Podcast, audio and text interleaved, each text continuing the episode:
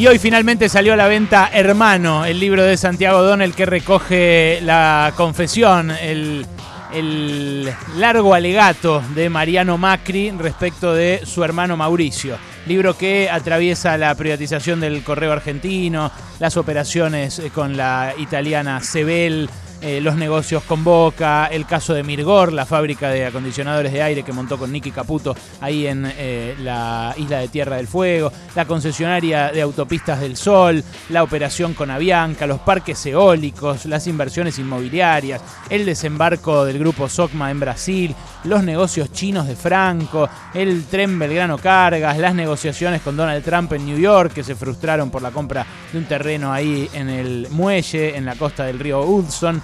Eh, pero yo quiero detenerme en dos cosas interesantes que tienen en común los Macri con los Echevere, con los Neus, con los Mitre. Dos cosas interesantes que eh, me, despertó leer, digamos, la mitad del libro de Santiago, un poquito menos, que es lo que pude leer el fin de semana.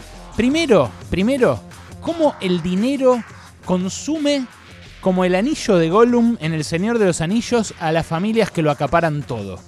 Eh, Mariano afirma en, en, la parte más cruda de su alegato, dice algo que le sale de las entrañas. Dice, mi hermano mayor es el mayor hijo de puta que jamás haya conocido en mi existencia. Trataron de doblegarme, de no darme nada o de darme migajas. También dice, Mauricio es el jodido, el maquiavelo, el tipo está siempre con la última tecnología del mal.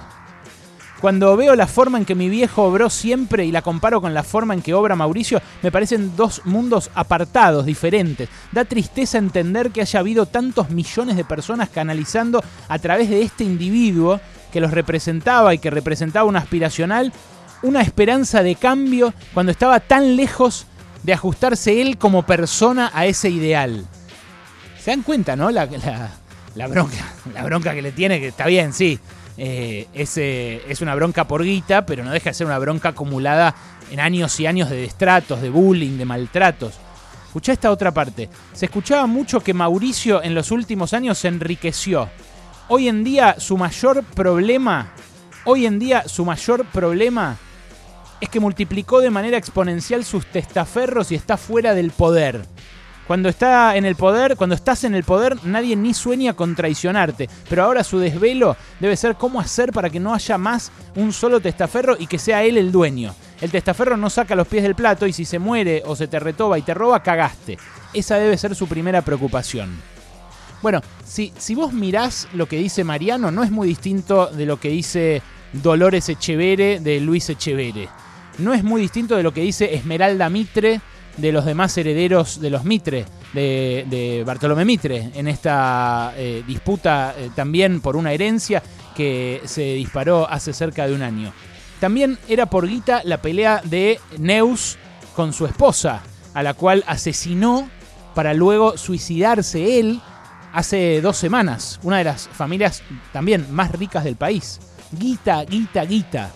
Cómo los consume eh, esa guita, ese capital eh, acaparado a las familias que lo poseen, es un problema que crece con la concentración escandalosa e inédita de capital en pocas manos que advierte Tomás Piketty para todo el mundo, pero que pasa acá en la Argentina también.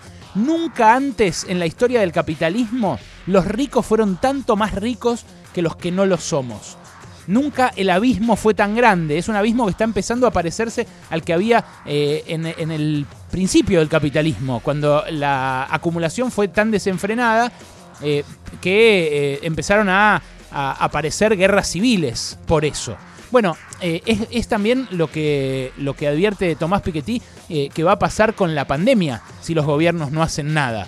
Eh, que esa brecha, esa fractura, que es mucho más importante que la grieta o que la brecha del dólar oficial con el paralelo, se está ampliando de manera tan escandalosa que empieza a afectar la vida tanto del pobre como del rico ese rico que eh, sabe que las generaciones de sus hijos y sus nietos van a tener que vivir encerrados eh, entre, entre vallas electrificadas para que no los roben o para que no les saquen ese anillo de Gollum, también se ven afectados en su vida por ese abismo de desigualdad. Eso es lo primero que me generó como reflexión. Lo segundo es que Mariano eh, durante todo el libro intenta reivindicar la figura de Franco Macri.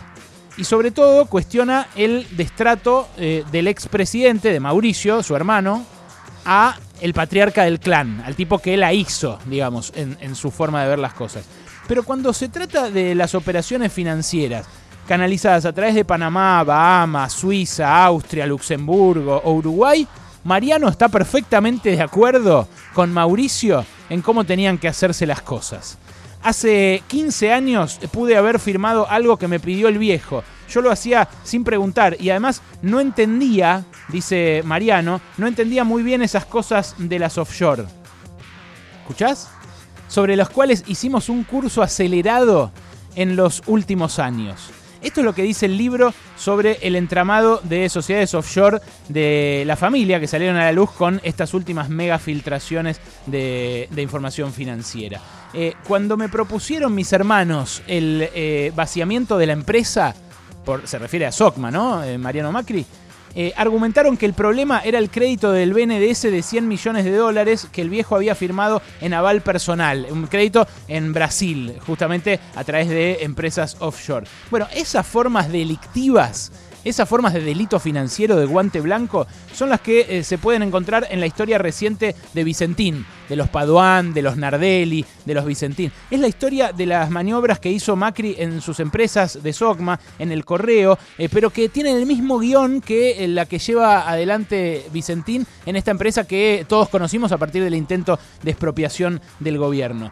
Y esto, y esto tiene que ver también con el entramado societario que arma Neus para sus empresas, para controlarlas, con el entramado offshore que arma Mindlin también, un hombre que le compró en un acto rarísimo y muy opaco la constructora a Ángelo Calcaterra, el que era el primo de Mauricio Macri y que se había quedado con el manejo de la empresa insignia de Franco Macri. Y esto tiene que ver también con la polémica del fin de semana en torno a los countries sin registrar en la provincia de Buenos Aires.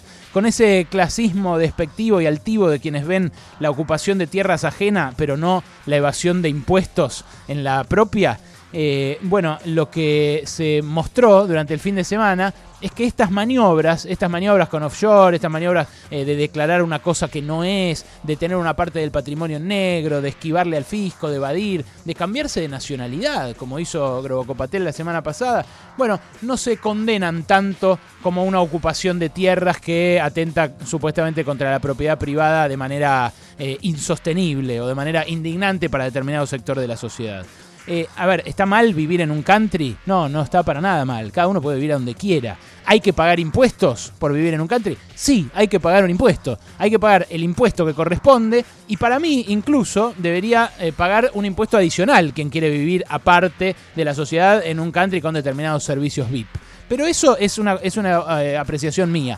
Ponele que hay que pagar los impuestos normales. Bueno, hay que pagar los impuestos normales no hacerlo, tener empresas offshore, firmar eh, contradocumentos, eh, eh, acciones al portador, hacer todo lo que hacen los ricos para evadir impuestos, son prácticas de la alta sociedad que el resto de la sociedad para mí no cuestiona en la medida que debería hacerlo o no ve, porque los medios no se lo cuentan.